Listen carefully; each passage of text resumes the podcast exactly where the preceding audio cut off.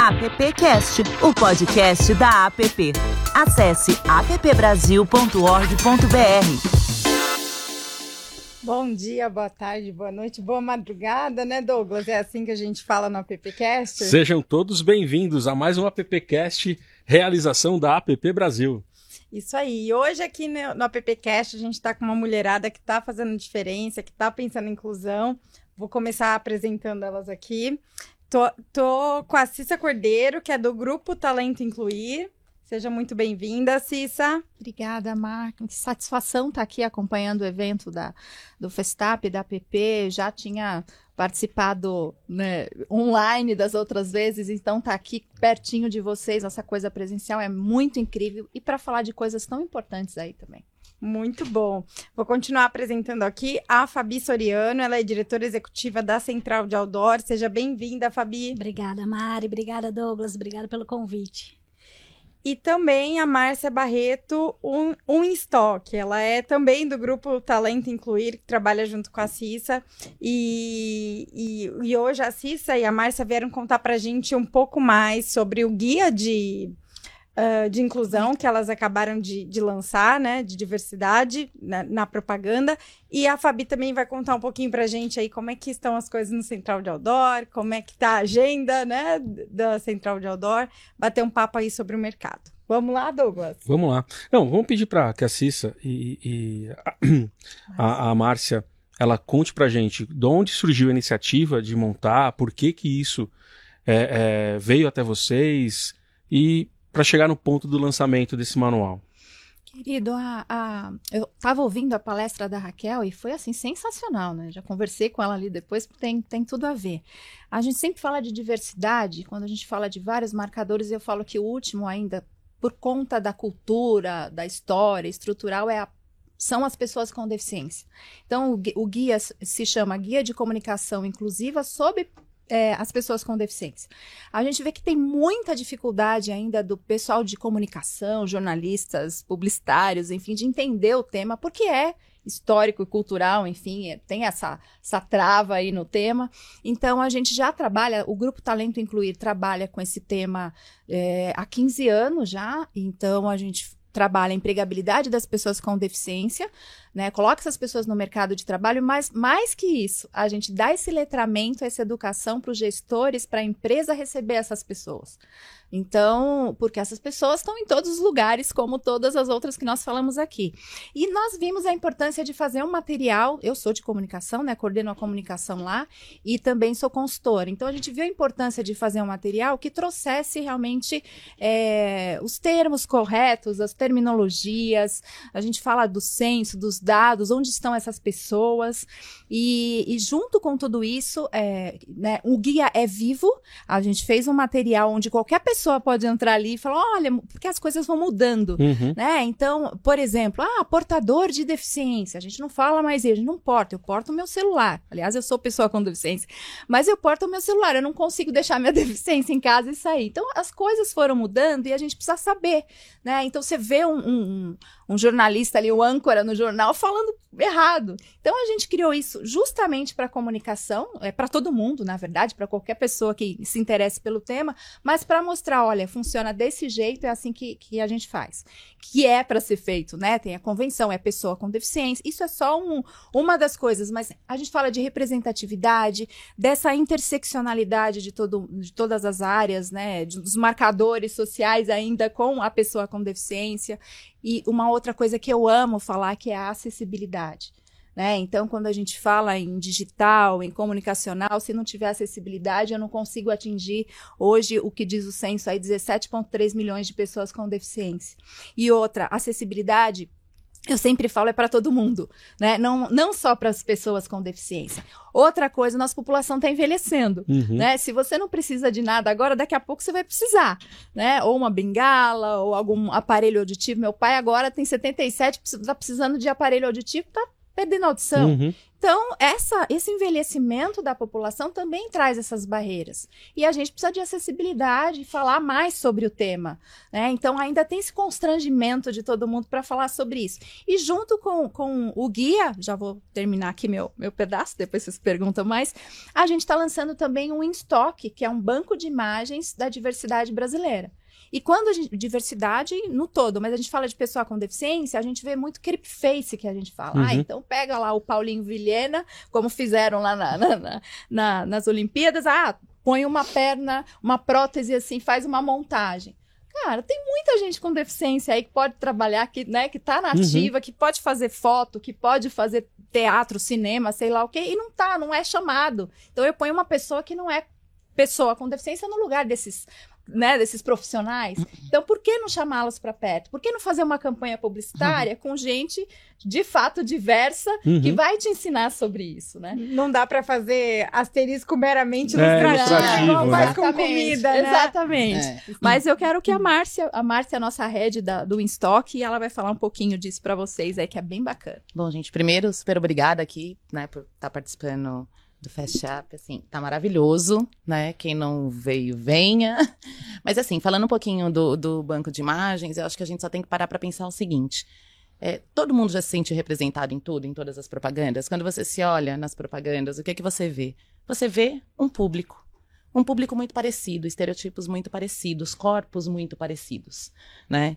Então, o primeiro ponto é esse. A gente hoje tem discutido muito, demorou para a gente começar a discutir, que é eu me sinto, eu quero ver lá naquela empresa, naquela marca, naquele produto, naquela loja, naquele site, uma pessoa muito parecida comigo.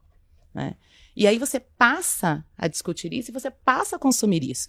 E eu acho que o que acontece, eu acho que essa mudança aí que tem que acontecer na, é, na propaganda e, e, o porquê a gente lançou o banco de imagens, primeiro focando principalmente na pessoa com deficiência, porque existe uma invisibilidade Sim. das pessoas. Né? Quando a gente olha a pessoa com deficiência, que é 13% da população brasileira, a gente está falando que elas aparecem em menos de 2% das propagandas. Isso é você tornar as pessoas invisíveis. E quando a gente lança uma plataforma digital, quando a gente usa a tecnologia, quando a gente pega as pessoas reais, as pessoas brasileiras, né? E aqui eu estou falando né, falando do, do, recorte de pessoa, é, da pessoa com deficiência, mas estou falando de todas as pessoas brasileiras que sejam negras, que tenham mais de 50 anos, né, que são essas pessoas pouco representadas, ainda pouco representadas nesse banco de imagem. E a gente quer aproximar com quem faz acontecer. E quem faz acontecer? As agências de publicidade, né? São os influenciadores. Então a gente quer aproximar esse público real e brasileiro das agências para a gente ter maior representatividade. Não dá para ignorar que tem dinheiro na mesa, não dá para ignorar que essas 13% de pessoas com deficiência têm um potencial de consumo de 22 bilhões por ano, né? Então, é por propósito e também é para manter os negócios viáveis e sustentáveis. Né? Porque se hoje a gente escolhe comprar de quem me representa, se eu não tiver ali, como disse a Dé Bastos, se você não colocar a galera no rolê, né? Que eu gostei muito disso, essa galera não vai consumir de você. Né? Então, acho que a gente está falando sobre isso. Então, visitem o InStock, né? Contribuam né, e participem. Eu acho que a gente quer essa colaboração mesmo, né? Eu acho que esse mercado tem que ser colaborativo, né? Da gente juntar as pessoas todas para fazerem os negócios acontecerem. A gente não vive mais sozinho né, nesse mundo. E aí, Mari, só entrar no site, né? Vou deixar aqui é www.talentoincluir.com.br ou nas redes sociais também, Talento Incluir, no Instagram, LinkedIn, todas as redes aí. E é um guia gratuito que está sendo construído sim, aí a várias sim. mãos, né? Porque, é, é, como eu falei, os termos vão mudando, as coisas vão mudando, às vezes, né? E, e a gente deixou isso bem claro quando a gente divulgou e tá lá. Ah, faltou alguma coisa? É uma, é uma coisa junto, a gente vai construindo isso junto, vai mudando, vai, né, somando ali. Então, isso é bem interessante, é bem bacana. Não é nada engessado, né? Só pra gente ter uma ideia, fala rapidamente quais os termos você vê aí mais comuns na, na mídia, em tudo que você lê e que você fala, não, isso aqui já não. Além do portador que você comentou. Não, então, é, tem muita coisa nessas terminologias. Então, ah, é, eu vou até citar aqui, né? As pessoas falam assim, ah, pessoas especiais. Como diz a minha amiga Tabata, que é pessoa com deficiência, especial é quem eu levo para jantar. Eu não sou especial porque eu tenho deficiência, não, né? Então, aí você olha para a pessoa e fala assim, ai, qual que é o seu problema? Meu, meu problema são os boletos para pagar, não é a minha deficiência. Então, sabe, é muita coisa que a gente vai quebrando, vai. E assim, nós, todos nós somos preconceituosos, todos nós temos em desconstrução. isso. Em de, é, então a gente está em desconstrução. Então é desconstruir para construir algo novo. Isso. E tudo bem. E a gente falar, eu não sabia disso, ser vulnerável. Cara, isso é muito legal. Sabe, eu posso mudar daqui, ai, não sei isso, né? A gente está falando alguma coisa aqui, eu, eu ouvi falando ali. Ontem eu estava numa reunião e eu falei essa expressão que a gente fala. E depois eu, na hora, eu falei, gente, eu tô sendo preconceituosa, né? Isso não fala mais, que é Pô, deu branco. Eu fiquei. É igual usar braço fala. curto, né, Cis? Você é. fala assim, aquela pessoa tem braço curto. Isso Por é exemplo, é eu. É, vocês viram aqui, eu tenho uma mobilidade reduzida, eu ando de bengala. Né, eu uso bengala para andar há 11 anos. E aí as pessoas brincavam, até eu mesmo. Pô, Cissa, você só dá mancada. Cara, isso é ruim, isso é preconceito. Exatamente. Né? Então, alguns Vamos termos a gente vai bastante. aprendendo. Vamos e tem tudo isso no guia, viu? E tem sabe que tem uma questão, assim, só para complementar, que as pessoas falam, ah, isso é mimimi. Gente, se coloque na posição do outro, né? Porque a gente tem ouvido muito, a gente tem falado muito sobre diversidade e inclusão, e as pessoas têm falado, ah, tá muito mimimi, esse mundo tá ficando muito chato tenta olhar por outra perspectiva, né? E eu acho que assim, só o conhecimento, eu acho que o guia traz isso, e todas as, as iniciativas trazem justamente isso. Gente, se coloca no lugar do outro, né? É... Só um pouquinho. E só, só para terminar aqui, para você passar, mas outro dia, um, ano passado, no final do ano passado, eu falei com, com um cara de uma agência e ele falou assim: Poxa, eu quero fazer propaganda, fazer coisa, mas eu não acho as pessoas com deficiência. Falei, cara, liga para mim, liga para mim que eu te, te apresento várias, né? Exatamente. né? Então, é, dentro desse guia, a gente também traz uma lista com influenciadores né, dessa área. Então, pessoas surdas, pessoas cegas, pessoas com paralisia cerebral, com síndrome de Down. Então, tem uma lista gigante. Você vai poder ali. Porque, assim, a gente aprende com eles. Nós falamos, né? O, o, o lema é nada sobre nós sem nós. Então, vai fazer uma campanha, vai atingir esse público, coloca eles dentro, pra, desde o pro, do processo de comunicação, do planejamento de comunicação. Processo criativo tudo, sabe? Desde o comecinho para você chegar lá. Como é que eu vou vender para o fulano se o fulano não sabe aqui? Como... É isso. Muito bom. Muito bom.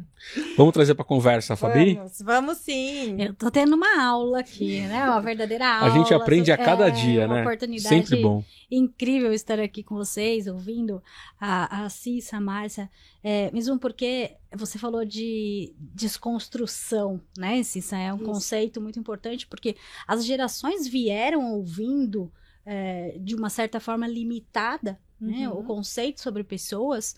E e é uma mudança de paradigma, paradigma muito forte, é uma mudança cultural muito forte, que apesar de nós termos pessoas muito bem intencionadas, uhum. elas não têm, nós não temos, né, o conhecimento necessário para que haja essa mudança. Então, quando a gente fala, por exemplo, nas empresas uhum. sobre inclusão, sobre diversidade, é, é, mais simples você fazer um processo seletivo e contratar pessoas diferentes sejam negros, homossexuais, é, pessoas com deficiência, mas é mais difícil numa reunião, numa diretoria, numa assembleia, você ouvir ideias diferentes. Sim. Então a contratação é um processo que pode acontecer, mas estar aberto para a diversidade verdadeiramente é um processo muito mais complexo e cultural, né? Que nós vamos precisamos aprender dia a dia ao longo dos anos para essa desconstrução. E vocês têm uma é, iniciativa importantíssima para contribuir com isso, porque o mundo da publicidade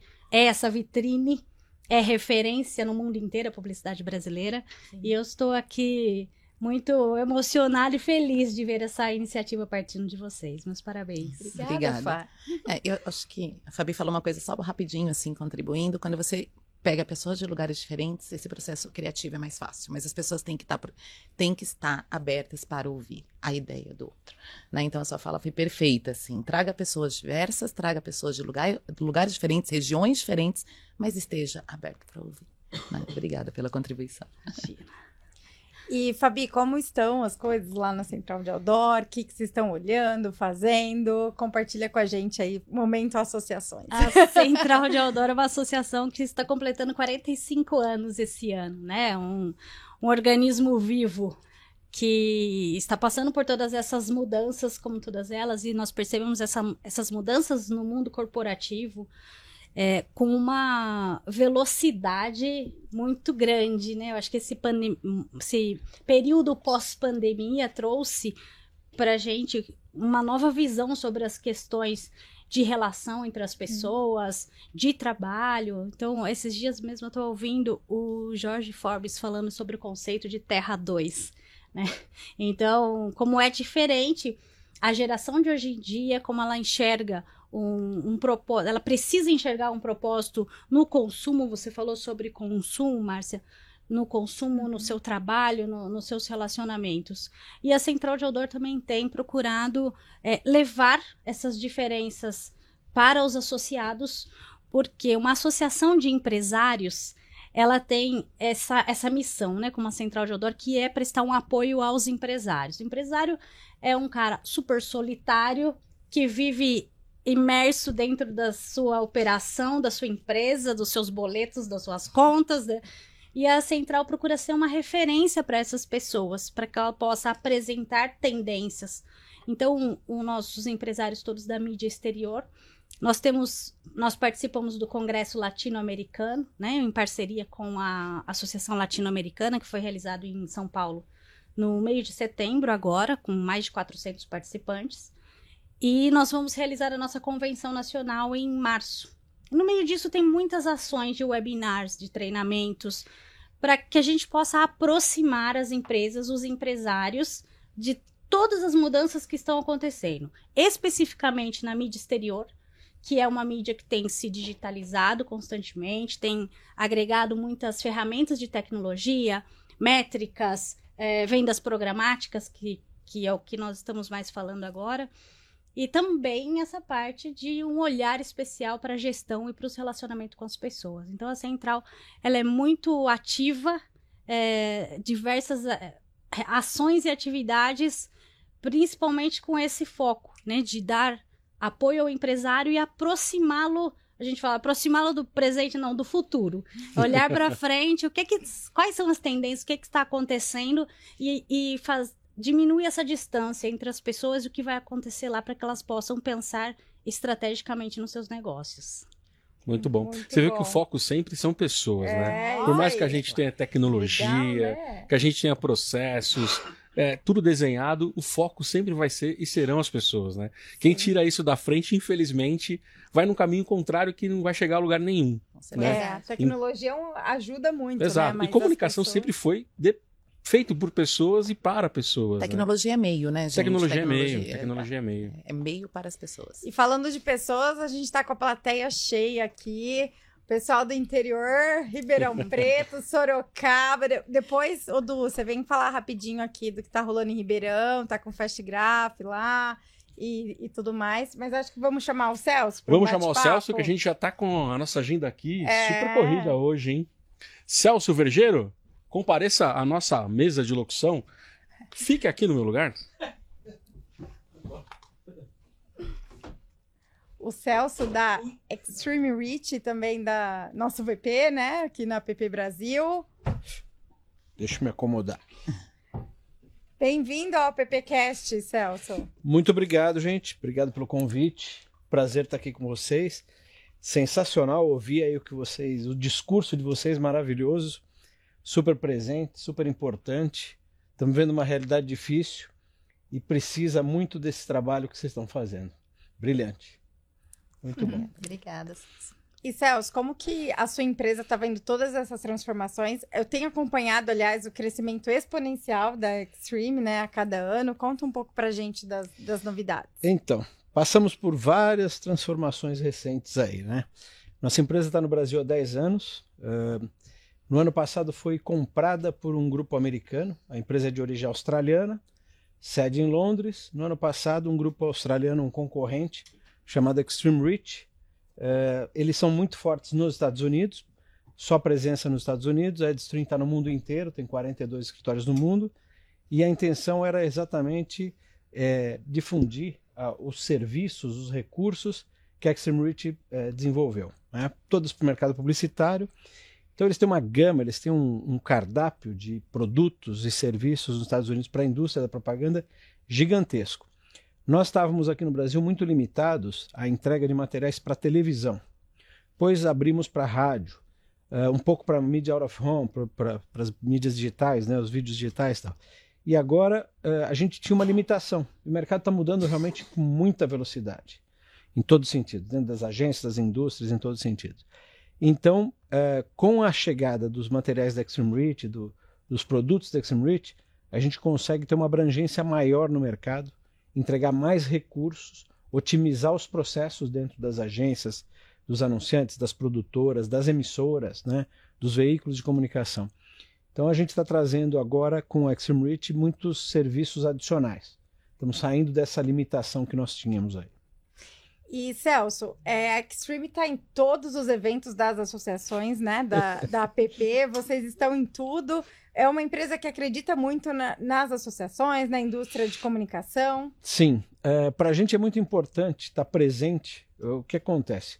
O tipo de prestação de serviço que nós fazemos é muito business to business, é muito fechado. A, a nossa indústria da propaganda ela é muito forte, muito reconhecida, como alguém comentou aqui, mundialmente. Né? Nós somos muito fortes mundialmente. E uh, a associação da Extreme Reach, da nossa marca, dos nossos produtos, as associações, leva a gente. A gente sempre teve o apoio muito forte da ABA, da ABAP, da APP, da APRO. Então é muito importante para a gente estar tá junto a essas associações, participar, apoiar, participar dos eventos, difundir o que nós fazemos, ajudá-los a difundir os serviços deles para a indústria. Então é sempre importante estar próximo das associações. Aquele moço barbudo tá te pedindo patrocínio sempre, né? Vem Ixi, cá, Celso. Bom, o bom é que ele, ele veio hoje de Ribeirão, o... já, já veio do seu lado. O bom é... O... já, já veio de Ribeirão e sentou do seu lado que o eu vi. Bom é, o bom é que o, o Edu é o seguinte, ele chama para patrocínio, mas ele também chama para festa. Ah, é verdade. Isso é bom, isso é bom. Mas, mas terça-feira tava o seu, seu representante é, lá que eu vi. Eu não pude é, ir, eu vi. tava louco para ir para festa, rock, é, é, Hard Rock Café Ribeirão. A gente apoia a, a APP Brasil aqui já há alguns anos, já seis ou sete anos, se eu não estou enganado. É, acho que até mais. Pandemia a gente perde um pouco noção, né? Acho que estamos há oito anos juntos aqui com a APP Brasil e já há cinco com a APP Ribeirão. Começamos lá com o Fast Video, uma única edição, depois fomos nos, nos inteirando. O que acontece? Os eventos deles são muito importantes. É, a nossa empresa atua no Brasil inteiro. E a app nos levou aí a mercados no Brasil todo, em especial a app Ribeirão. Esses eventos que eles fazem, Fast Digital, Fast Video, Festim, uh, Fast Graph, Festa dos Publicitários, tem um público espetacular. Né? Jovens publicitários que estão desbravando um mercado que o interior de São Paulo é fortíssimo. E a presença nesses eventos, você vai lá e você percebe que as pessoas vão com uma vontade com uma motivação impressionante. Então, vai ter meu apoio de novo em 2023. Pode contar. Pior que ele, ele tá sentado tá no meio da. Ele, tá sent, ele tava sentado no meio da PP Sorocaba e a PP Ribeirão. Então vão ser dois. Um de cada um. Olha só, eu, no dia que teve a festa dos publicitários. Festa publicitários, não, essa é a dele. Que teve a premiação na semana passada né? Prêmio Contribuição Foi Profissional. Muito legal, né? Foi e eu, eu lá aproveitei os 85 anos da PP Brasil e falei para o Silvio: olha, de presente, eu já vou te comunicar que você já está no orçamento e está renovado o patrocínio para 2023. E agora eu falo uh, aqui com todas as testemunhas. Pô, e, Fábio, pode pior que a gente nem combinou, hein? já, já faturou a renovação. Já faturou a renovação. Mas é, é o Celso não só patrocina, mas como faz parte, né, da associação, Sim. EVP, bota a mão na massa com a gente, isso é muito importante, né? Sim, muito, muito bom estar junto com vocês aí e participar de todos os eventos. E a, a, a PP em especial este ano está fazendo um trabalho maravilhoso. A volta do presencial é uhum, importantíssima. É, é importantíssima e a app realmente está fazendo um ano brilhante, brilhante, maravilhoso. Muito bom. Eu vou chamar o Du e aí depois a gente começa o Galo na Cuca, só para ele vir contar um pouco da. Ele veio de tão longe, né, Du? Para ele vir contar as novidades de lá. Ou senta aqui no lugar da. Da. Pode ficar. Senta aqui com a, com a Cissa. E o Du tá com Fast Graph, tá rolando algumas coisas. Hoje ele veio aí bater um papo à tarde, participar também do uh, do Festap. Veio o Du de já longe, participou. não trouxe o chopp. Veio de longe e não trouxe o show. Lupe, você passa em Ribeirão que tá pago o seu chopp por mim, ó. Vem em mim.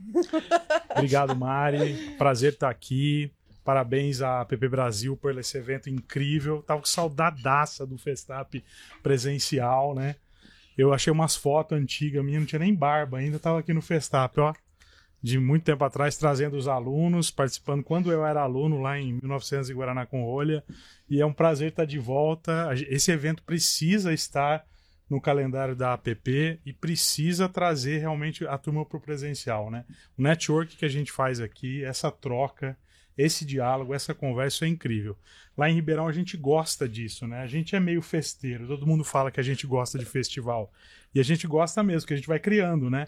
Como o Celcinho falou, Fest Vídeo, Fest Graph, Festim, Fest Digital, o Encontros Publicitários e mais um monte de coisa que a gente inventa. E a gente inventa porque publicitário é criativo, publicitário é do encontro, a comunicação precisa disso, é através desse networking que a gente gera, gera negócio, gera oportunidade, gera é, conhecimento, né? A gente vai para frente quando a gente se encontra e é muito bom, é muito bacana, né? Por isso que eu fiz questão de estar aqui prestigiando o Festap mais uma vez. Estava morrendo de saudade do Festap e de vocês, né? Então acho que a gente, quando a gente se soma através exatamente dessa gestão do Silvio, que agora traz a executiva nacional, que a gente está mais próximo, né? A gente descobriu com até a pandemia acabou ajudando nisso, né? A gente descobriu que a gente estava junto e a gente podia estar junto mesmo que separado, ainda mais junto, né? A gente se envolve no digital com todos os projetos, uma app ajudando a outra, né? Que eu acho que é muito importante. E no final a gente, todo mundo é app, né? Acho que a gente, vou dar até a ideia Silvio de mudar o slogan pro ano que vem. Somos todos app. Acho que isso é é incrível e a gente cria uma força imensa quando a gente está junto, né? Não tem para ninguém, não tem para nenhum mercado, não tem para nenhum outro outro nicho. Quando a gente está junto, a gente é incrível mesmo. Isso aí, somos todos app, tá todo mundo olhando para o futuro. Já, já estamos em 2023, pelo jeito aqui, todo mundo já falando de 2023. Eu já ganhei é meu, meu orçamento com o Celcinho aqui ao vivo. já tá lindo. Não bateu a meta ainda. Pois é, né? não, depois a gente dobra. Coitado, daqui a pouco tá o Tony ligando para ele, né? É isso aí. Mas um Vai. abraço, realmente queria deixar esse parabéns aí para todo mundo da app pela organização disso aqui. Vocês estão com as inscrições abertas para o Fast Graph, né, Du? É Isso aí, Festgraph inscrições abertas é o nosso festival lá do calendário da PP Ribeirão que encerra o calendário de eventos do ano. O Festgraph acontece a premiação dia 30 de novembro, presencialmente e híbrido foi outra coisa que a gente aprendeu na pandemia, então a gente expande a premiação para todo mundo através do online e todos podem se inscrever, desde que não se, que sejam agências independentes, que não sejam um grupo, podem se inscrever para o Festgraph. É a premiação da mídia impressa, tem várias categorias, tem categoria técnica, tem categorias é, profissionais na área de outdoor, embalagem, rótulo, são várias categorias. O site está no ar, festgraph.com.br. Tem, temos vários patrocinadores, inclu- inclusive a Extreme, que está sempre prestigiando a gente. É, e estão abertas as inscrições. A gente vai fazer algumas ações. Acompanhem as redes sociais da APP Ribeirão, já fica o jabá, arroba APP Ribeirão lá no Instagram, que é, acompanhe que a gente vai fazer algumas ações diferentes para divulgar o Festgraph nas próximas semanas, né? Tem lá toda a divulgação, né, do online, as peças que a gente coloca, mas a gente vai fazer algumas coisas diferentes aí, aproveitando que a gente está com saudade de fazer coisas presenciais, então aguardem aí, fica o teaser. Muito bom, muito obrigada. Vou agradecer aqui todo mundo, a presença de todo mundo. Valeu, o Lupe, que abriu nosso appcast maravilhosamente bem com a Debastos, com o meu querido Fábio, da app Sorocaba, que eu conhe- conheci pela primeira vez semana passada no Contribuição, no Prêmio. Presencialmente, que você vai É, conhecer ele faz tempo. presencialmente, exato. Já conhecia fazia tempo. O Celso, o Douglas, agradecer a Cissa, a Márcia pelo trabalho brilhante que vocês estão fazendo, a Fabi, que eu conheci hoje também e, e que vale super a pena a gente manter esse contato. E o Edu, que tá aqui do meu lado. Eu vou passar a bola pro Regi, que vai vir com o galo na cuca aqui, fazer a galera continuar refletindo mais um pouco. Aliás, o Galo esse ano tá sensacional. Eu tenho acompanhado as palestras e, e é uma palestra melhor que a outra. É incrível, assim, faz a gente refletir, não só quem está na universidade, mas também no mercado publicitário. Obrigada, pessoal. É isso, pessoal. Continuamos aí com a programação intensa. E mais um AppCast, o podcast da App. Muito bom, Mari. Muito bom ter esse tempo gostoso aqui. Eu queria convidar aqui para estar já com a gente a Karen, queria convidar o Paulo, queria convidar a Malu, é, Douglinhas também já está sentando aí, a gente vai falar.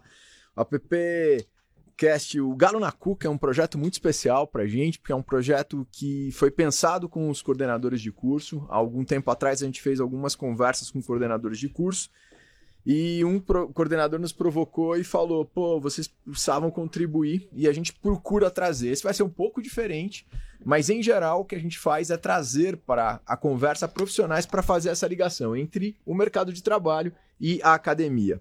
Hoje eu quero provocar esses três queridos amigos aqui é, porque a gente viveu em 2020 um momento muito especial que talvez vai ser estudado para o resto da vida. Temos duas pesquisadoras aqui, podem nos ajudar muito. Em alguns dias, o paradigma mudou completamente. A gente deixou a sala, o contato e assumimos a rotina virtual. Distantes, mais próximos. Nós perdemos muito, mas também ganhamos muito. Hoje vivemos uma educação mediada por aparatos eletrônicos. É o parte do momento que a gente vive. É, eu entendo que uma aula ruim é uma aula ruim, não importa o formato. Ela é ruim ou ela é boa, né? Se ela é ruim, ela é ruim. Não importa se é aparato ou não. Mas, para começar a botar um pouquinho de fogo aqui, para falar do desafio de manter um curso atual, ou como não posso deixar de citar do Simon, que nos deu uma aula incrível no Galo da Cuca, como manter jovens por quatro anos num curso, né? A gente convidou a Karen Miller, ela é formada em comunicação e mercadológica, mestre e doutora em comunicação social pela UMESP, realizou projetos de pesquisa com a Bandeirantes e com a Globo e é coordenadora do curso de publicidade da Metodista. Karen, seja bem-vinda. Também a Malu Gellen, ela é doutora é, pela ECA USP, ela tem MBC na University, é, na University of Florida, MBA em gestão empresarial aqui pela SPM, é professora da Casper Liber e professora da USP, e é especializada em pesquisa e comunicação com ênfase em consumo de mídia, consumo de streaming, grupos sociais e cultura midiática. E para fechar, é, nosso querido Paulo Cunha, que está nos recebendo aqui nesse espaço incrível da SPM, graduado em publicidade pela PUC Rio, mestrado em comunicação e cinema e doutorado em comunicação e cinema, e é diretor do curso de publicidade da SPM coach empresarial. Amigos, diante dessa questão, eu queria ouvir vocês, queria ouvir o que aprendemos nessa loucura toda de que vivemos aí com vocês dando aula virtual. Vou começar com a Karen, queria ouvir os três primeiros sobre isso e depois passo pro Douglinhas aí para a pergunta. Opa. Ok, muito bem, gente. Muito obrigada pela oportunidade, pelo convite. Fico muito feliz de estar aqui no Festap. Tá fantástico. Parabéns aí toda a organização, SPM, APP. E assim, é, acho que é um, uma pergunta desafiadora, né, Regi? Porque acho que todo esse processo foi muito desafiador. A gente está vivendo agora um, um, evento presencial, acho que todo mundo que passou aí falou nos, nos auditórios, né, o quanto é gostoso a gente conseguir de novo estar aqui, né? Todo mundo junto, todo mundo presencialmente. E assim, eu acho que, como você disse, uma aula ruim é uma aula ruim em qualquer lugar, né? A gente teve que realmente reaprender, a gente teve que colocar as universidades no online, né? E isso foi muito desafiador porque a gente sabe que no primeiro momento, ok, mas depois as telas começam. A gente viveu 2021, 2020 cheio de telas, né? Nem fale. E assim, até a gente estava numa. Agora mesmo, né, no auditório conversando disso, e assim, a gente teve até uma queda do podcast, depois o podcast volta, né, a ser um uma, uma mídia muito, é, muito utilizada, muito procurada, porque justamente as pessoas cansaram das telas. E aí a gente teve esse desafio de transformar os cursos em cursos online e transformar a, aquela dinâmica de sala de aula. É, pensar nas, na, nas, nas ferramentas, nas plataformas que nós tínhamos, e acho que isso fez com que a gente aprendesse muita coisa. Né? Eu acho que todo mundo saiu transformado disso, os nossos alunos saíram transformados, nós, professores, saímos também, e acho que a gente melhorou também em alguns aspectos. Né, de repensar técnicas, repensar ferramentas, repensar as dinâmicas, entender um pouco melhor. E aí, lógico, tem todo um processo de empatia com esses alunos, um, um, também com os professores que vivenciaram esse, esse mundo também que foi bem complexo, né? Então acho que é, foi desafiador, mas também transformador. Eu acho que esse é um, é um ponto para a gente começar mesmo o papo, né? E agora a gente talvez olhar para tudo isso e começar então a tirar o que foi positivo, é, aplicando isso nas salas de aulas do mundo de hoje, fazendo as coisas híbridas, porque a gente aprendeu esse mundo híbrido também. Né? Então a gente hoje também consegue fazer eventos híbridos, a gente consegue fazer dinâmicas que antes a gente nem imaginava, nem, nem passava por, pela nossa cabeça fazer.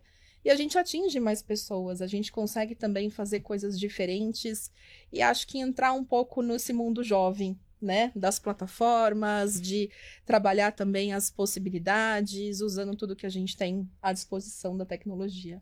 Muito bom. Malu, como foi o desafio na Casper? Olha, eu vi você falando que a gente tinha que pensar em segurar os jovens por quatro anos. Ah. Eu quero a atenção deles por 40 minutos. É, só isso. Já é alguma coisa, né, Malu? o meu desafio tá bem mais curto, viu? Porque é, a gente sentiu muito isso, né? Não foi só uma mudança é, de tecnologia, né, e de plataforma. Isso rapidamente, eu acho que a maioria das instituições conseguiram, né, porque já tinha muita tecnologia disponível, é, se organizar. Mas não só os alunos não estavam preparados para esse modelo, como os professores. A gente, como professor, né, também foi, surpreendido. E nesse sentido, foi positivo em repensar mesmo, como a Karen colocou muito bem. É, repensar a nossa posição como alguém que está levando conhecimento. O pessoal estava falando que ah, vamos pensar o futuro, né? Nós temos o privilégio de formar o futuro, né? E, é, e foi muito bom ouvir todos que estavam aqui, né? Falou em dar aula, inclusive já metade foi embora da sala. foram almoçar, foram almoçar. Houve uma desistência é da audiência. Não perder o hábito. A gente já está acostumado também, né? A desistência da audiência por um momento. Aquela famosa pergunta, que horas é a lista, é, né? Que horas você vai fazer a chamada? Alguém liberou a lista antes aqui, não contou para nós. Verdade, vale nota. Fechou a câmera. Mas assim, nesse sentido foi, foi muito bacana de, de repensar isso. E na Casper isso teve um impacto grande, a gente está inclusive agora no processo de é, refazer toda a grade do curso, né, entrando com uma grade nova, possivelmente no, no próximo, no próximo ano, já para, é, digamos, incorporar, porque assim, o nosso, a comunicação por si só, não só o mercado publicitário, ela é muito, muito rápida e, e ela, é, essa, essa relação com a tecnologia, que vem desde os primórdios da comunicação, né, porque fala é tecnologia, escrita é tecnologia, é, acelerou muito, muito a nossa área, né? tanto na parte de pesquisa quanto na, na atuação do mercado. E, obviamente, que uma institui instituição educacional ela, é mais lenta, né? Então, essa tentativa de trazer para dentro, incorporar, sem abrir mão do, do sentido acadêmico, obviamente, né? o que está acontecendo no mundo. Né? Então, a gente tem repensado profundamente. E na sala de aula é isso, né? Tentar. Eu, eu notei assim no perfil do aluno, eu não sei se, a, se vocês perceberam isso também, mas que eles voltaram um pouco mais imaturos, no sentido ainda de amadurecimento que aquele início de faculdade traz, né? Então, Sim. isso, como estava online, eu acho que faltou um pouquinho isso e mais conectados em sala de aula. Uhum. Então, com mais dificuldade ainda de conseguir prender a atenção. Por isso que eu falei, se 40 minutos eu já estou soltando Quatro anos é muito, né? Você está forçando. Paulo, a gente está vivendo aqui, né? eu sempre gosto de vir aqui. Vocês têm uma estrutura incrível aqui, parabéns. A gente vê uma sala de rádio aqui, uma sala, para quem está vendo aí, essa é a sala de aula de um estúdio de rádio na SPM. Você vê a estrutura que tem. A gente pode botar uma rádio no ar aqui, a gente brinca, né? A qualquer momento. Eu vou misturar aí para você não ficar repetitivo. Né? Muito melhor tem... que muita rádio por aí, hein? É verdade. Trabalhei é quase 20 verdade. anos no meio. O cara é do, do meio, a gente sabe. A tecnologia ajuda, mas assim, como você vê esse, essa questão, né? Porque eu vejo alguns jovens muito isolados, né? Trabalhando em casa, alguns moram sozinhos, eles passam o dia inteiro em casa. Eu conheço um garoto que está pensando em mudar de emprego porque ele quer ir para o presencial. Ele é um paradigma nesse. Ele é uma exceção nesse mundo que todo mundo quer ficar, mas assim, a gente tem essa questão, né? Como você tem visto isso? Como tem sido essa relação aí? É, aluno, volta, né? Agora a gente tem as aulas presenciais também. Como é que você destaca isso na tua visão aí? Como é que você tem atuado? Olha, cada momento, né, cada situação traz desafios, mas eu acho que também traz oportunidades para a gente repensar. Né? Ou a gente fica lamentando, ou a gente pega os fatos e ressignifica, enfim. Eu acho que alguns aprendizados importantes, é, acho que vocês mesmos já falaram, né? É, quantas vezes nós ficamos em alguns eventos torcendo ou brigando por uma verba para trazer alguém de fora. E a gente podia ter colocado por, por Skype Opa, na sala de aula. Mas quando a gente levava um evento, queria todo mundo no auditório e botava uma tela, criava-se assim, puxa, a pessoa é legal, mas está de longe. Eu acho que com a necessária utilização dos recursos tecnológicos de áudio e vídeo, é, isso se disseminou. Então, hoje, você tem a possibilidade, inclusive otimizando os, os investimentos, os recursos que você tem, é, de trazer muito mais rapidamente, sem, não que antes perdesse a qualidade, mas sem a percepção de uma, de uma economia ou de uma perda de qualidade. A- Além disso, quer dizer, querendo ou não, ah, como vocês falaram, né, quer dizer, a gente lidou com as dificuldades dos alunos, a gente lidou com as dificuldades dos professores, as nossas de gestão, e vamos lembrar que todos os processos administrativos dentro das faculdades também precisaram ser revistos. Então, aquela história de vamos, o aluno precisa, faltou, traz um atestado. Aí esse atestado tem que ser físico, cinco dias.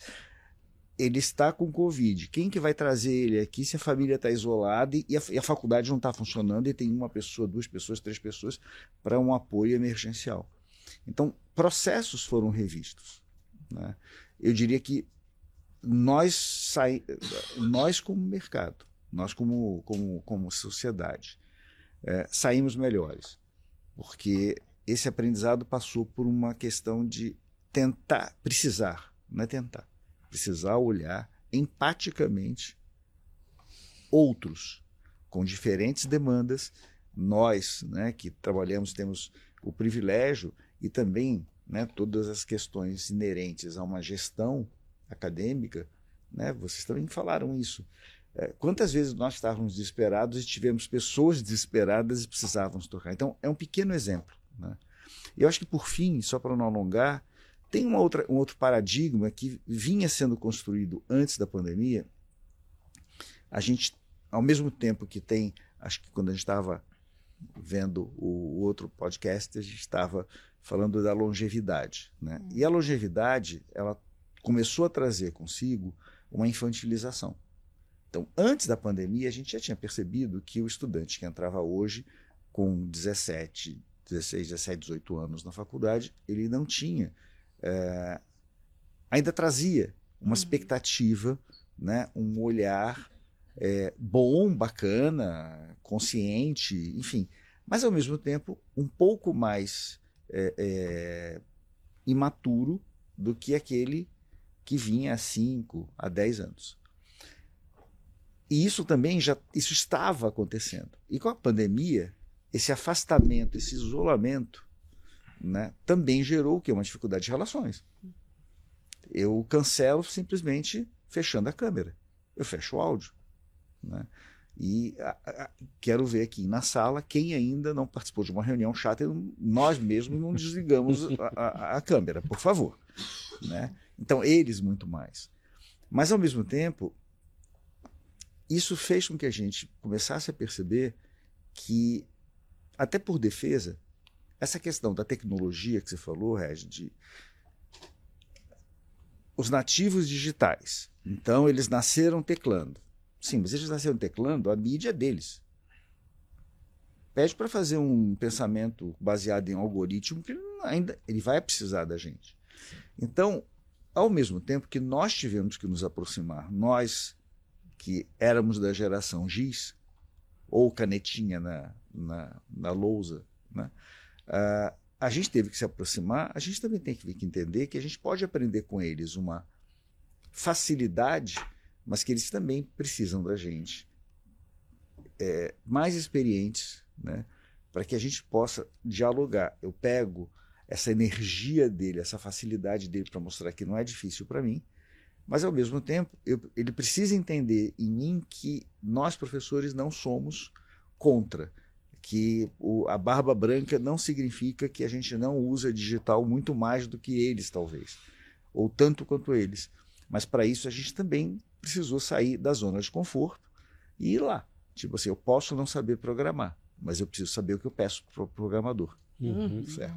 Muito bom. Vou trazer o Douglas. Regi, Vai aí, Douglas. Deixa eu aproveitar e falar que a gente está num Galo na Cuca especial Festap, né? E a gente inverteu a mesa, né? Geralmente a gente tem os profissionais de mercado falando para os professores. Agora a gente está fazendo essa inversão. E numa das conversas, né? Quer dizer, uma não. Na- em todas as conversas que a gente teve no Galo na Cuca, os profissionais sempre trazem um pouco ali no discurso a falta de capacidade de velocidade de adaptação dos cursos ao que o mercado está exigindo. Né? Principalmente na parte de análise de dados, né? cientistas de dados, que a, a criatividade cada vez mais está sendo balizada por esse caminho, em vários aspectos, desde o planejamento de mídia, enfim. Isso tem é, vindo muito forte no discurso deles. E, ao mesmo lado, quando a gente abre para a discussão dos professores, a gente percebe que existe uma certa lentidão na adaptação, às vezes da base curricular, de como fazer isso. Como é que vocês têm tratado isso no dia a dia de vocês? É, onde estão os pontos de oportunidades que vocês conseguem melhorar de bate-pronto e ainda que falta talvez um apoio de uma organização mais é, é, concentrada do grupos acadêmicos que existem para que a gente consiga melhorar isso e, obviamente, entregar um profissional melhor para o mercado, qualificado tecnicamente e também atrair uma quantidade de alunos talvez até maior, que acho que é o né, pelo menos fora do eixo, que a gente chama Rio São Paulo, a gente percebe que o número de alunos nos cursos de comunicação tem caído. Posso inverter? Claro. E aí vou jogar a bola, vou fazer o contrário, vou jogar a bola para vocês. Faça isso. É, primeiro, não existe uma dificuldade real em a gente alterar o currículo, né? Porque o MEC nos faculta, como qualquer instituição, né? É, que dentro das DCNs, das diretrizes curriculares, você tem alternativa para. Você tem que entregar. Uhum. Ponto. Se você vai dar quatro créditos para um, dois para outro, é uma questão sua. E temos depois um ENAD para comprovar isso. Tá.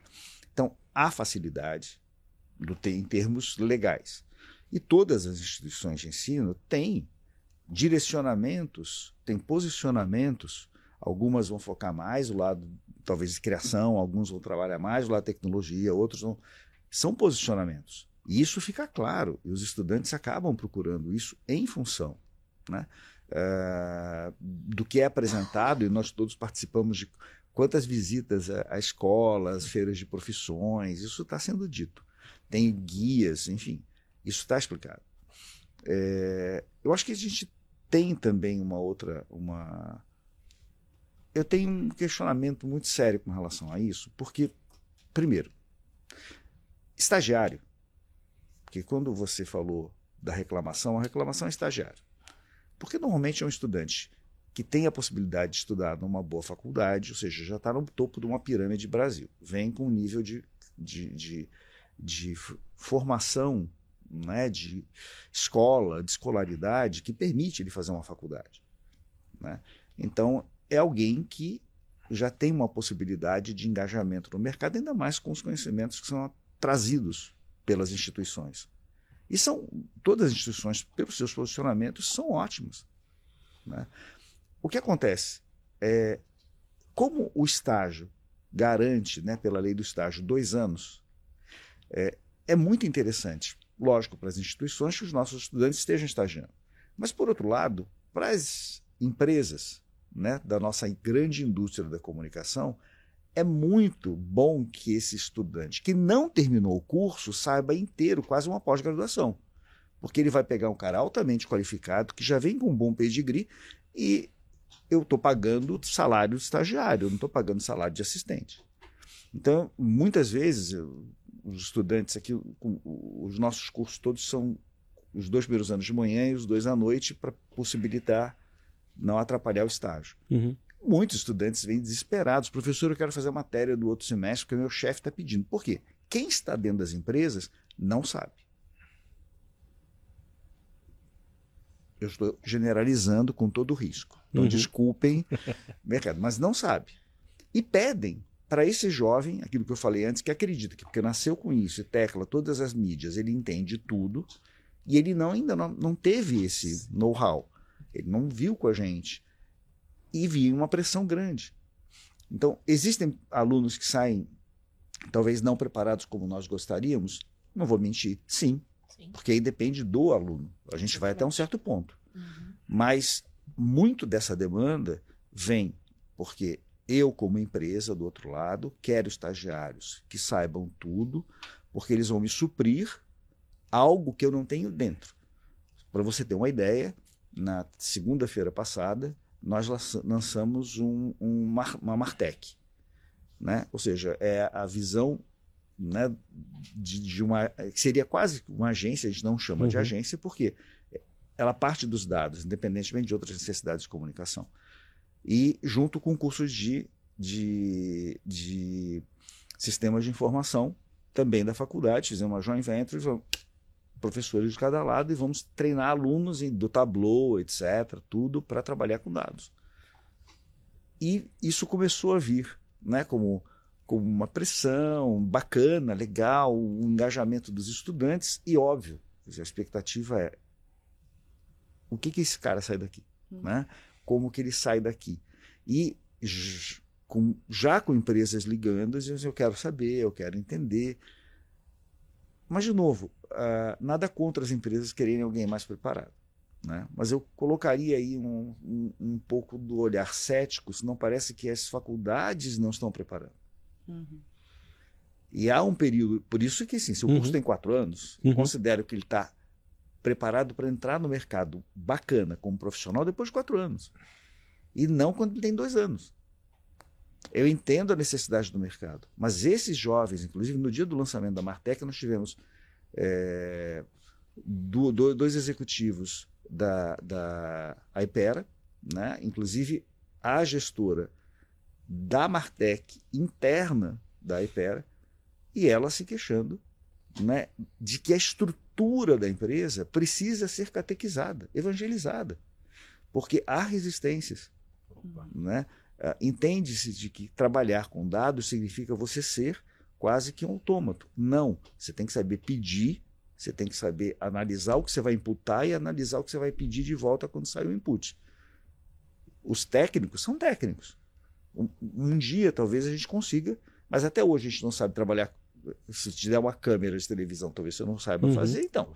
É, é, mais ou menos isso. E eles estavam trazendo, trouxeram essa, esse relato dizendo que o, a grande dificuldade deles é a catequização interna da estrutura.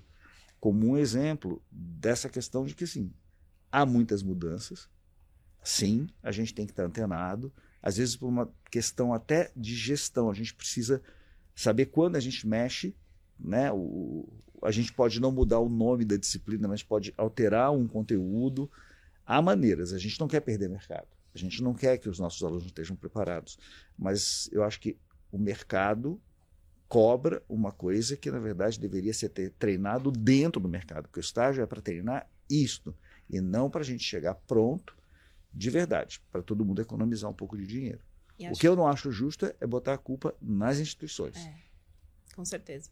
Não, eu só queria, acho que pegando o gancho que o, que o Paulo comenta, né? É assim, a gente se coloca depois num papel de tentar correr atrás desse prejuízo, né? Porque assim, a gente fica naquela posição de que, olha, a gente tem que correr e tal, né?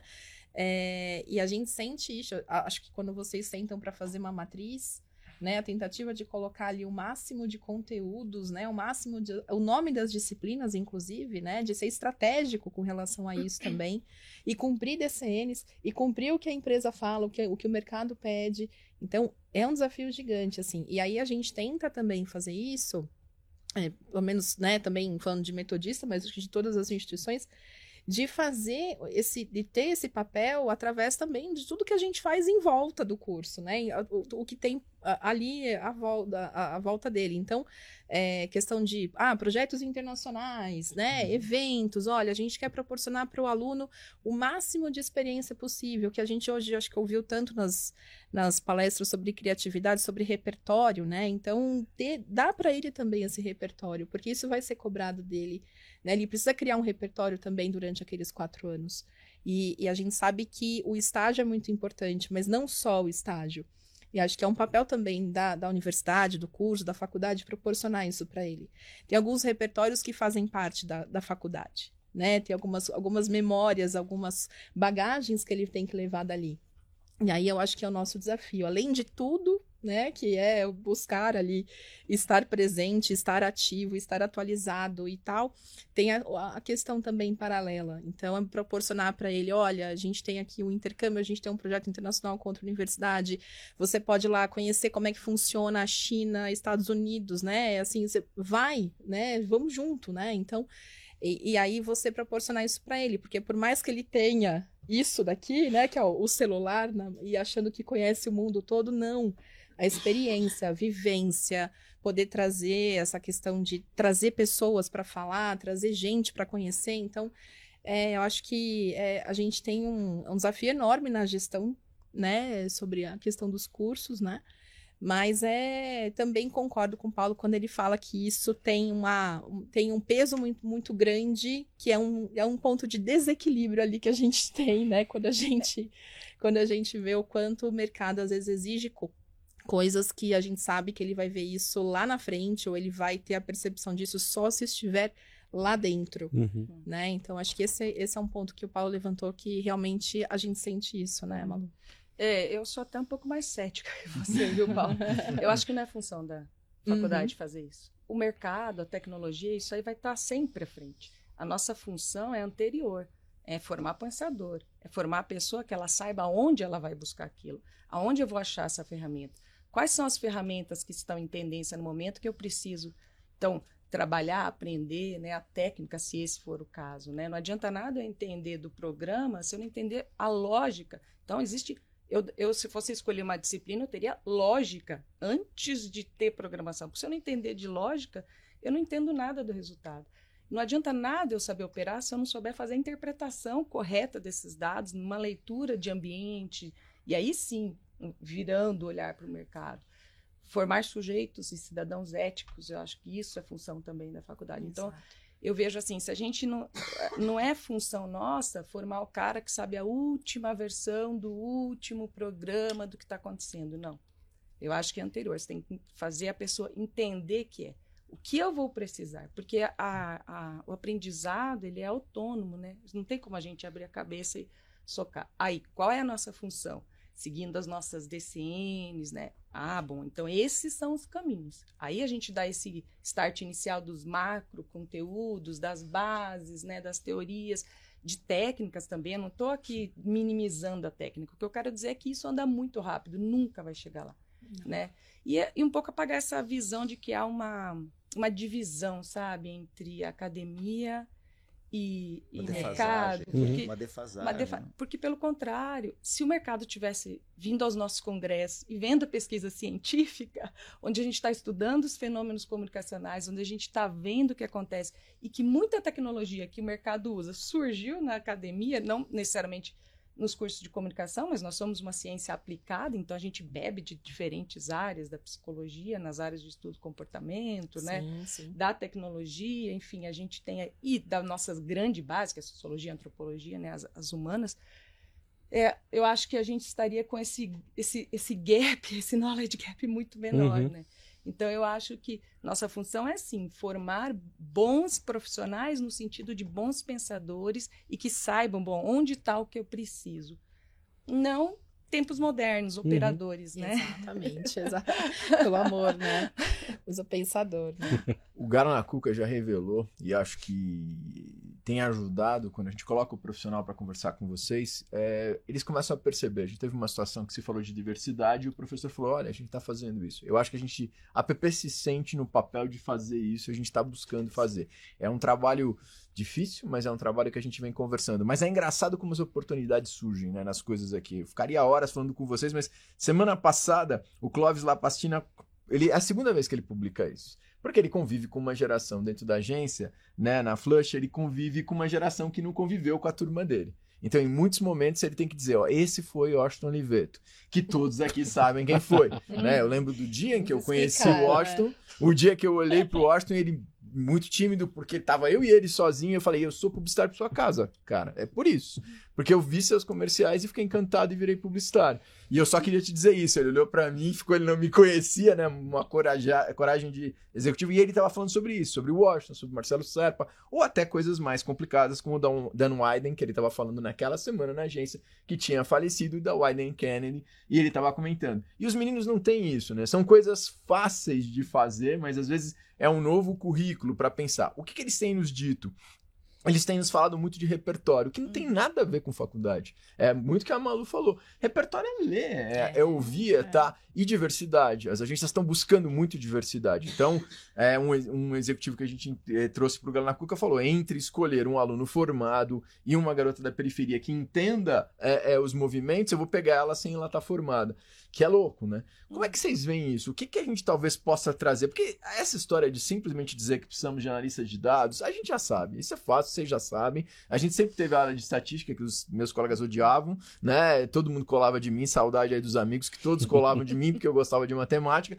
Mas assim, a gente tem essa questão matemática que vai trazer, mas ao mesmo tempo a gente tem uma série de coisas para inculcar, né? Colocar, como a Malu falou, provocar é, o pensamento, né? Como é que vocês veem isso? É, o que, que vocês têm trazido? É, eu queria ouvir um pouco de inovação. O que, que vocês têm criado nos cursos de vocês é, que tem dado orgulho aí, que, que é legal? Porque eu percebo também que, da minha experiência, eu posso estar errado, vocês não têm trocado muito isso. As faculdades no Brasil uhum. todo, esse, esse a, a PPCast fica gravado, pode chegar, não trocam isso. Isso é tão bom, né? Tem coisas que são feitas, eu participei de projetos muito legais Queria ouvir um pouco. Karen, conta aí, o que a metodista tem feito, na tua opinião? Não quero botar ninguém no fogo, fiquem tranquilos, a gente não combinou, né? Então, mas assim, que, que você tem, ou o que, que você tem visto que falou, pô, isso é legal e talvez o mercado agora possa ouvir, né? Porque às vezes o mercado está realmente, eu não tenho dúvida disso, o mercado está distante. Eu dei aula há muito tempo trabalhando e eu sempre falei, vocês precisam ir conhecer a academia porque não é bem isso que vocês estão dizendo. Né? Exatamente, E por isso que a gente fica muito feliz, viu, de ter a app uhum. pensando nisso, bom. sabe? Porque é o que falta, né? Sim.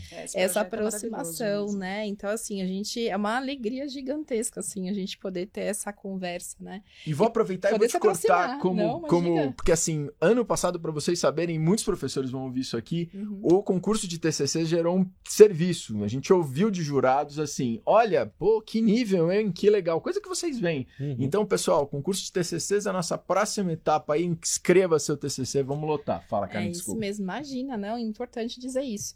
Bom, assim, o que a gente, o que a gente busca lá no, no curso na, na Metodista é, bom, trabalhar sempre com algumas, é, os, os temas, né? Os semestres serem trabalhados como projeto. Isso é uma coisa que a gente sempre tem feito e trazendo o máximo de prática para os alunos, essa vivência, né? Tentando trazer isso. Isso é algo que já é característico do curso. Esse ano a gente está fazendo 50 anos do curso de PP lá na Metoi, né? Então, são 50 anos, é uma bela trajetória. Então, assim, a gente se orgulha bastante porque é, um, é algo que já nasceu com o curso, essa ideia dos projetos, né? Então, já é algo que a gente vem trabalhando. Então, inclusive trazendo clientes reais, né? A gente tem a campanha aí da prevenção à, AIDS do, do, estado de São Paulo é feita pela, pelos alunos da Metodista, né? A gente agora está com alguns clientes reais também bem bacanas, grandes. Então, isso é uma coisa que a gente se orgulha e que a gente vem mantendo justamente porque essa aproximação ela é vital. Né? O aluno precisa sentir que ele, o que ele faz e está sendo também absorvido pelo mercado já na faculdade, né? É, isso a gente faz muito com os egressos, então esse contato também com os egressos para a gente, acho que é um caminho muito importante. Uh, e eu comentei aqui da questão internacional, né? A gente também tem os projetos. Então, a gente tem lá um projeto internacional com China, Bélgica, Estados Unidos, que é um projeto que leva os alunos para a China, traz alunos de lá. Então, assim, a gente faz isso. É um projeto na área de, de marketing, comunicação, marketing. E a gente em 2019, gente, sem bullying, tá? Mas seis meses antes do coronavírus, eu tava lá em Wuhan, né? Então, ó, não é culpa minha, pelo amor de Deus, né? Você não comeu morcego. Não, Paulo, pelo amor de Deus, não, não, não. É, mas assim, a gente teve uma, uma. Passou quase um mês por lá, em maio de 2019 e visitando empresas, fazendo uma imersão dos alunos dentro das empresas, que é um mundo completamente diferente. Então, acho que é, que é o que eu falei, né? Você falou a questão do repertório, mas a, a, questão de você ter uma bagagem também ali dentro, né? Então, isso é, é algo que a gente tem é, passado bastante para os nossos alunos, né? Então, esses projetos, a gente é, vai fazendo essa vivência. 2020, 2021, claro, não teve, né? A gente não teve projeto presencialmente, mas a gente conseguiu fazê-lo online, e isso foi uma descoberta, porque olha, dá para fazer, né? E a vivência foi a mesma, porque assim, eles tiveram que se adaptar ao WeChat, por exemplo. Ninguém conhecia, ninguém sabia o que era o WeChat, que é o WhatsApp, né? Usado na, na, na China, na né? China, Super controlado e tal. Então, assim, a vivência já começou dali, né? Já começou naquele momento, né? A troca. Então, e agora, deu 2022, a gente recebeu os alunos aqui. Pena que os chineses não puderam vir porque estão em lockdown. Hum uh, um lockdown que vai e vem, né? É, mas é isso, acho que a gente tem trabalhado os projetos internacionais, a gente tem feito a questão, é, é pautado muito nessa questão dos, dos projetos é, temáticos semestrais, tentando trazer os egressos, tentando trazer as empresas para perto. Uh, e trabalhando numa. A gente teve agora recentemente a mudança de matriz também, então isso acaba trazendo para a gente um, um novo respiro, né, para algumas temáticas, porque a gente fica, né, Paulo, fica muito tempo ali, às vezes, parado. É bom, né? É, é bom. bom, né? Dá um alívio, né? Quando você não precisa ficar colocando um conteúdo num tema que não cabe, né? É, então, é, isso foi muito bom. A gente fez uma construção, inclusive, bastante coletiva ali de, de com o GT de comunicação, então não foi só uma questão de trabalhar PP, mas pensando, a gente tem lá cursos de relações públicas, rádio, TV, jornalismo, comunicação, redes sociais, que são alguns tecnólogos, marketing também, né? Porque lá tem uma universidade, a gente tem, né? Não é só comunicação, enfim. Então a gente conseguiu montar um GT e pensar bem nessa, nessa linha. O que mais a gente pode fazer? A gente já faz coisas muito legais, mas né? Então, assim, vai pela temática, vai por projeto, vai por trazer é, algumas coisas novas, né? Então, uh, eventos também uh, é, organizados por eles. Então, ouvir também o aluno. Acho que esse é um ponto também que a gente não só o mercado, mas ouvir o nosso aluno, ouvir, né? Com certeza. Então, acho que esses são alguns dos pontos aí. É, a gente está terminando, por incrível que pareça, mas eu queria que a Malu falasse um pouquinho. Tem um minuto para cada um dos dois falar. Pro Paulo, eu quero fazer uma pergunta, porque eu vi um negócio muito legal que a SPM fez. Eu quero ver se é isso. Malu, o que, que você pode contar de novo ali? Um minuto para você é, concluir. Rapidinho, né? É, infelizmente. Vamos testar minha, minha concisão como publicitária? Não, a gente também trabalha muito projeto. A gente fez, como eu disse, está fazendo essa reflexão sobre a grade. A Casper também completou 50 anos no curso de publicidade Ai, esse ano, 75, a escola de jornalismo mais antiga do Brasil. Ao contrário, nós somos uma boutique, fala assim, porque é uma faculdade focada em comunicação. Sim. Então, a gente, além de trabalhar os projetos, que já tradicionalmente, para você ter uma ideia, a Casper é anual ainda. Eu dei aula lá. então, está fazendo essa reflexão de trazer um pouco mais de grande. movimento para dentro, mas o que a gente tem como DNA é a própria comunidade em si. Eu acredito muito nisso, né? Que muito do repertório, muito das ideias, elas surgem pela convivência em si, essa possibilidade dos alunos estarem entre diferentes cursos, porque como a gente é pequenininho, é tudo muito próximo ali, né? Então a gente pode produzir, trazer muitas coisas boas refletidas nos TCCs, que eu amo o concurso TCCs da PP, nossos bom. alunos estão sempre lá. Que bom, verdade. muito feliz com isso. Então, eu acho que é muito nessa linha de refletir como é que a gente pode agora pegar isso que a gente tem aqui, que são mentes privilegiadas, porque são, né, que vêm com excelente formação, e trazer para dentro, né, do mercado e principalmente para colaborar socialmente. Nós temos muitos coletivos, os próprios alunos atuam fortemente dentro da faculdade. Isso é muito bacana. Muito bom temos visto um comercial no ar produzido por alunos e professores, né? Uma, uma, iniciativa maravilhosa, um belo filme. Fala um pouco disso e fala um pouco do que vocês têm feito aqui. Você tem um minuto, me desculpa. Na verdade, o, o, o vídeo, e a gente deve agradecer aí também a nossa área de marketing, né? capitaneada pelo Fernando, Jane, uma equipe grande, maravilhosa, que, que fez uma um, um pouco de uma evolução do conceito que vem sendo trabalhado do inusitude, Sim. né?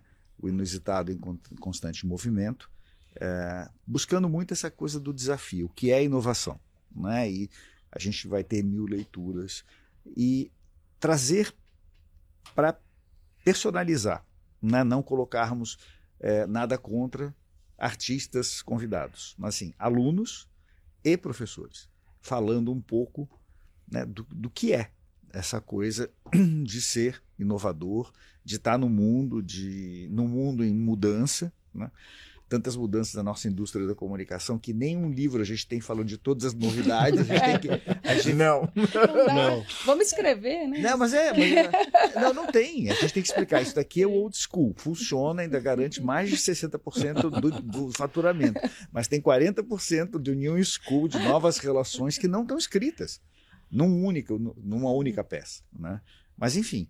Então, isso traduz muito do posicionamento que a faculdade assumiu Aliás, ela sempre assumiu em função é, do seu posicionamento, né?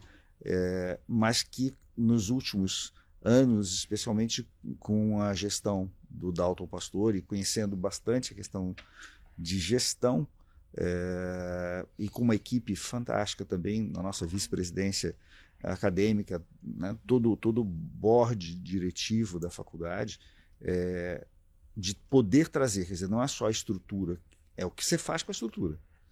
Porque ter auditório bonito é fácil. Entendeu? O que você faz aqui dentro, como você provoca os alunos, quando você, como você cria uma dinâmica de reter os alunos no campus, o que é difícil. Né? Então você tem que abrir talvez espaço para que eles possam ficar à vontade e de repente se deparar com alguém dormindo no banco. Mas tudo bem, ele está na faculdade. Né? A exemplo do que existe em outras faculdades no exterior. Porque isso aumenta um vínculo Uhum. E aí, essa vincularidade não adianta, é, é, o que faz vestir a camisa. Né? Então, é um, um, Acho que dentro disso tem propostas que já existiam e que estão sendo estimuladas fortemente, como, como a internacionalização, com, duplas graduação, com dupla graduação no exterior, com todos os tipos de cursos é, de imersão e, e, e também relacionados com professores. Né? Quer dizer, não só os alunos, mas a possibilidade de professores participarem desse intercâmbio não é novidade, mas com uma ênfase muito grande e também numa formação multidisciplinar. Né? Não adianta a gente que vão desenvolver três, três perfis de disciplinas que bandeiras emocionalmente isso mexe com eles porque na hora que você assim quero ouvir você mas não no seu conhecimento, mas naquilo que isso toca você.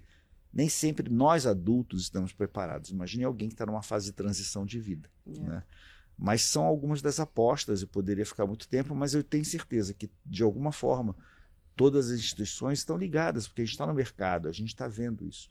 Então, é essa colcha de, de, esse belo patchwork que são os conhecimentos, que são os soft skills, que são as experiências internacionais. Eu acho que todos nós aqui dividimos a mesma, a mesma percepção de importância. Né?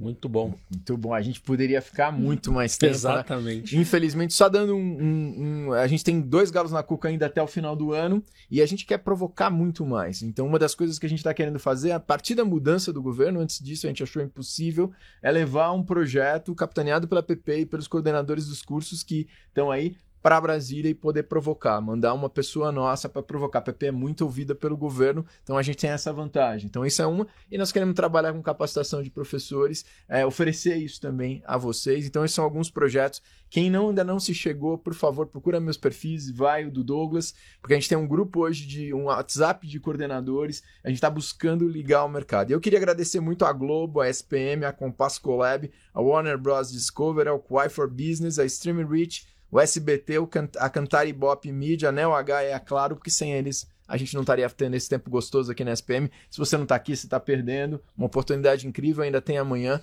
Muito obrigado aí, Karen. Obrigado, obrigado Malu. Obrigado, obrigado, Paulo. Douglas, obrigado fecha aí. Vamos lá. Fechando mais esse galo na cuca. Vou passar para os nossos intervalos comerciais. E provavelmente na outra ponta o Ale vai assumir daqui para frente. Uma boa tarde a todos. Bom evento.